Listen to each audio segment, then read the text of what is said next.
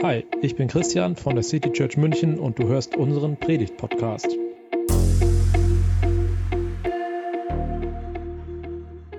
Ich möchte euch heute mit hineinnehmen in einen Gedanken, der mich die ganze Woche über nicht losgelassen hat.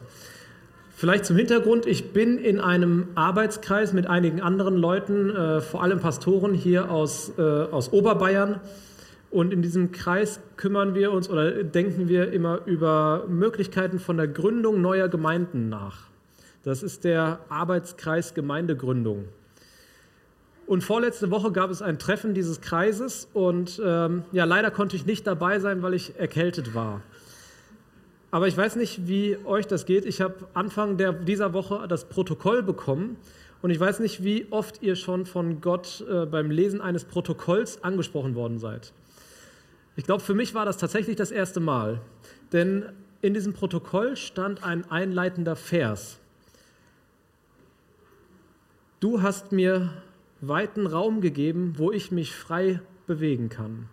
Das ist ein Vers aus Psalm 31, ähm, ja, Vers 9. Und dieser Vers, der hat etwas in mir ausgelöst. Meine Gedanken gingen kreuz und quer und ich möchte euch heute mit durch diesen Satz nehmen und ja, euch dabei auch ein bisschen von meinen Gedanken erzählen. Dieser Satz oder der Psalm, aus dem dieser Satz stammt, der ist vor ungefähr 3000 Jahren von König David geschrieben worden. David war ein Mann, der erlebt hat, wie er von Gott ganz persönlich berufen wurde, König zu sein. Der Prophet Samuel hat ihn als den jüngsten unter seinen Geschwistern im Namen Gottes ausgewählt. Und trotzdem hat er harte Zeiten durchgemacht. Der König, der zu der Zeit noch regiert hat, der war irgendwann nicht mehr so glücklich, den David als Nachfolger zu haben. Er verfolgte ihn, er wollte ihn töten. Und nirgendwo konnte sich David richtig sicher fühlen. Aber dieser David wusste auch, wohin er sich wenden muss. Er wusste, Gott steht zu ihm. Und deshalb sagt er eben hier in diesem Vers, in dem Psalm auch, du hast mir weiten Raum gegeben, wo ich mich frei bewegen kann. Ihr werdet diesen Satz heute öfters hören. David hat einen Grundgedanken. Gott gibt und ich empfange. Aber dieser Gedanke, dieser Grundgedanke war für David kein Aufruf zur Passivität. Ganz im Gegenteil, sein Leben war extrem spannend. Ständig war etwas los und ähm, ja, er hat viele Abenteuer erlebt, spannende Begegnungen gehabt und wichtige Entscheidungen getroffen. Also passiv war David definitiv nicht. Aber er hat auch erlebt, wenn er sich selber etwas nehmen wollte, dann lief das meistens nicht so gut. Zum Beispiel bei Bathseba, einer attraktiven Frau, die, die er von seinem Palast aus beobachten konnte und sie war aber die Frau eines anderen Mannes. Und dieser Mann war für ihn im Krieg und weil er sich in die Frau verliebt hat und dann tatsächlich auch ein Kind mit ihr gezeugt hat, hat er ihren Mann an die erste Stelle in der Front, an die erste Reihe in der Front gestellt, damit er das nicht überlebt. Er hoffte, das Ganze so vertuschen zu können. Aber letztendlich starb das Kind, das er mit Bathseba hatte und die ganze Geschichte flog auf. Aber auch wenn andere sich etwas nehmen wollten gegen Gott, hat das nicht gut geendet. Auch das hat David erlebt. Als er am Anfang seiner, ich sag mal, Karriere stand und die Philister Israel angegriffen haben, ein Volk, was damals rund um Israel auch gelebt hat, da besiegelte schließlich ein Sieg Davids gegen den riesenhaften Krieger Goliath das Ende des Feldzugs gegen Israel. Und als Saul, der andere König, sich an seiner Herrschaft festklammerte, und gegen Gottes Willen David verjagte, wurde er schließlich wahnsinnig und starb auch. David hat gelernt, ich nehme die Situationen an, die Gott mir gibt. Ich ergreife Chancen, die Gott mir gibt. Ich gehe Wege, die Gott mir zeigt. Und auch wenn das nicht immer heißt, dass alles einfach ist, es wird gut, weil ich im Vertrauen auf Gott gehe und auf diesem Weg dankbar empfange, was er mir schenkt. Und diese Haltung kann man bei mehreren Menschen in der Bibel sehen. Und ich bewundere diese Haltung, denn das ist nicht einfach. Eine Dankbarkeit für das, was Gott gibt, und zwar nicht nur für das Schöne, für die schönen und leichten Dinge, sondern gerade auch für Herausforderungen und harte Prüfungen. Ganz am Anfang der Geschichte von Hiob zum Beispiel steht der große Satz, nackt kam ich aus dem Leib meiner Mutter und nackt gehe ich wieder, in, wieder aus dem Leben dahin. Der Herr hat es gegeben, der Herr hat es genommen, der Name des Herrn sei gelobt. Und in unserem Vers aus Psalm 31, da spricht David davon, dass Gott ihm den weiten Raum gegeben hat, in dem er sich frei bewegen kann. Er nimmt diesen Raum als Geschenk Gottes an und nutzt ihn. Aber David war, als er diesen Satz und den Psalm rundherum geschrieben hat, ziemlich verängstigt. Ihm ging es nicht gerade gut und er wollte sich zurückziehen bei Gott. Er wollte sich bei Gott ganz in Sicherheit wissen. Er bittet Gott, sei mein Fels, sei meine Burg, sei mein Versteck. Aber er bittet auch, zeig mir den Weg.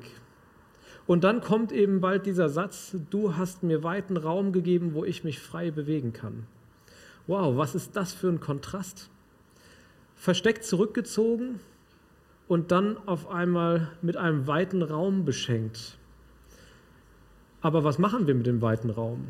Wohin wollen wir gehen, wenn wir uns frei, oder wohin sollen wir gehen, wenn wir uns frei bewegen können? Ich glaube, oft empfinden wir diesen weiten Raum auch als beängstigend. Wir fühlen eine gewisse Platzangst und ja, wir möchten uns am liebsten irgendwohin zurückziehen. So wie David in die Burg, in das Versteck. Und so eine Weite gibt einem manchmal auch das Gefühl der Orientierungslosigkeit. Und wir leben ja heute in unserer Gesellschaft mit so vielen Möglichkeiten, mit so vielen Optionen, aber auch mit so vielen Entscheidungen, die wir zu treffen haben, dass wir mit dieser Freiheit oft gar nicht mehr richtig umgehen können. Wenn du von dir sagst, dass du Christ bist, dann möchtest du vermutlich dein Leben an Jesus ausrichten. Den Weg gehen, den Gott für dich hat. Und mir begegnen immer wieder so Aussagen oder Fragen wie, ist denn dieser potenzielle Partner oder die potenzielle Partnerin der Mensch, den Gott für mich vorgesehen hat? Will Gott, dass ich nochmal meinen Beruf wechsle? Dass ich irgendwie mein Leben anders orientiere? Wohin, soll, wohin will Gott meinen Lebensweg führen? Soll ich hier bleiben? In München? In eine andere Stadt? Vielleicht auch raus aus Deutschland, ins Ausland? Ich selbst habe mir diese Fragen auch immer wieder gestellt. Und ich möchte euch gerne kurz erzählen, wie, es dazu, oder wie ich dazu gekommen bin, Pastor zu werden. Ich bin in einer christlichen Familie aufgewachsen und wir waren ganz normal und regelmäßig und immer wieder in der Gemeinde. Das war für mich ganz natürlich. Und es war auch ganz natürlich für mich, eigentlich alle Angebote, die die Gemeinde so hatte, mitzumachen und dabei zu sein. Von Kindergottesdienst über Kindergruppen, äh, Teens und Jugendkreis und irgendwann bin ich als Mitarbeiter in, äh, im Team für Jugendgottesdienste gelandet. Und das war der Ort, wo ich auch das erste Mal predigen durfte. Und eine zweite Sache war, ich war in einem Jugendhauskreis oder hier würden wir Mini-Church sagen.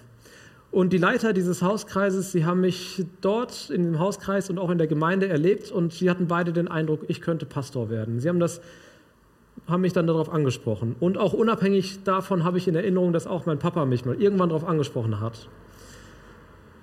Aber so richtig sicher war ich mir nicht. Ist das wirklich der Weg, den Gott für mich im Kopf hat? Was, wenn ich mir das alles nur einbilde?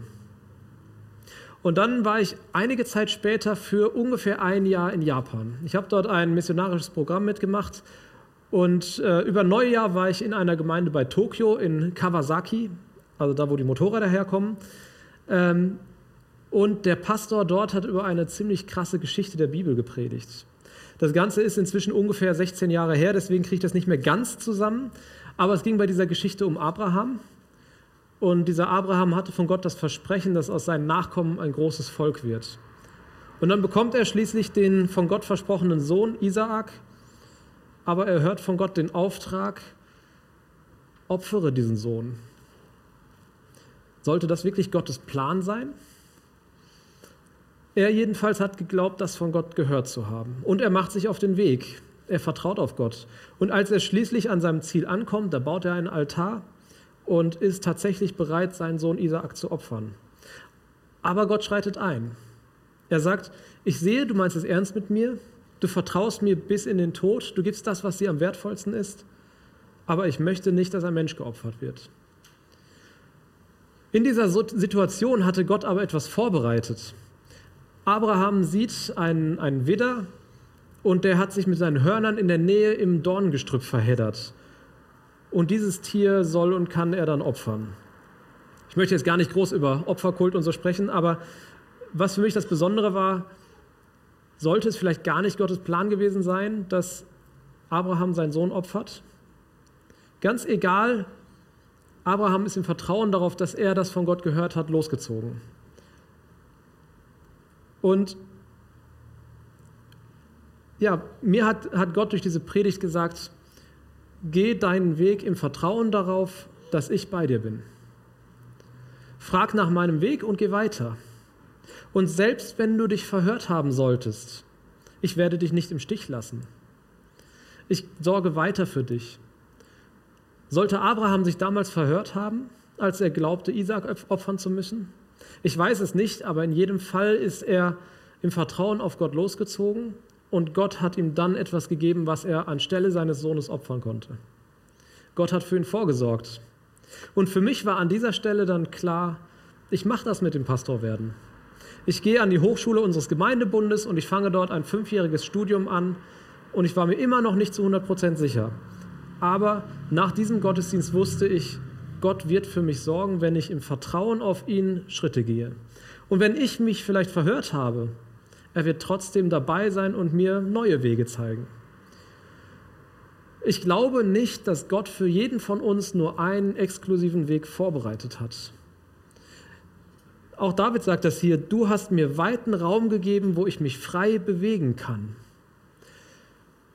Gott hat Grenzen gesteckt. Der Raum ist nicht unendlich, aber er ist weit. Zu den Grenzen habe ich in, meiner, in der vergangenen Predigtreihe zur Bergpredigt manches gesagt und Gott steckt einen Raum für uns ab, in dem wir uns bewegen sollen. Nicht von den Grenzen her gedacht, nicht wie weit darf ich gehen, sondern von der Freiheit her. Wie kann ich das Leben positiv an Gott ausrichten? Und das hat ganz viel mit Freiheit zu tun in diesem weiten Raum, den Gott mir gegeben hat, in diesem weiten Raum, den Gott mir gegeben hat, darf und soll ich mich frei bewegen. Nicht verängstigt, eingeschüchtert, unsicher, sondern frei. Und Paulus, also der, der viele Briefe im Neuen Testament geschrieben hat, der schrieb einmal in Galater 5, zur Freiheit hat uns Christus befreit. Er hat uns nicht befreit, um uns wieder neu in Ketten zu legen, an der kurzen Leine zu halten, sondern um wirklich frei zu sein. Aber frei wovon? Paulus spricht hier von dem Gesetz und er meint es so, wenn wir glauben, dass unsere Beziehung zu Gott davon abhängig ist, uns an seine Gesetze zu halten, dann müssen wir uns aber auch an alle halten. Dann dürfen wir auch nicht nur einen Schritt von diesem Gesetz abweichen. Aber von diesem Gesetz, von dieser Gesetzlichkeit hat Jesus uns befreit. Und das ist das ganz Besondere. Er hat uns frei gemacht, in einer echten, tiefen Beziehung zu Gott zu stehen. In einer Beziehung als seine Kinder. Und Kinder meiner, äh, und Kind meiner Eltern, das bin ich nicht, indem ich mich an ihre Regeln halte. Kind meiner Eltern bin ich nicht nur, wenn ich bei jedem Schritt, bei jeder Entscheidung meine Eltern fragen, was, frage, was ich denn machen soll. Die Beziehung zu meinen Eltern, die macht aus, dass sie mir Werte mitgegeben haben, dass sie mir eine Idee davon vermittelt haben, wie Leben gelingt.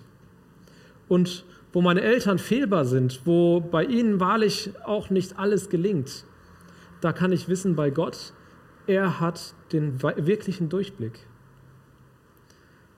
Ich lese in der Bibel viel darüber, was Gottes Idee für ein gelingendes Leben ist. Und ich lese viel davon, welche Werte er mir mitgeben will. Und unter anderem eben auch in der Bergpredigt. Und mit dieser Freiheit habe ich dann einen weiten Raum, in dem ich mich bewegen kann, in dem ich Entscheidungen treffe, in dem ich Wege gehe. Und dazu gehört natürlich auch, dass ich mit Gott immer wieder im Austausch bin. Genau wie ich auch mit meinen Eltern oder mit meinen Geschwistern im Austausch bin, was meinen Weg und auch meine Entscheidungen angeht.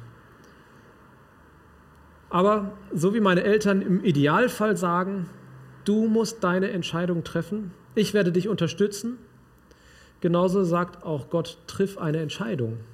Du hast von mir gelernt, welche Werte mir wichtig sind. Du weißt, was für mich ein gelingendes Leben ist. Ich zeige dir Wege auf, aber Entscheidungen triffst du. Und ich werde mit dir gehen.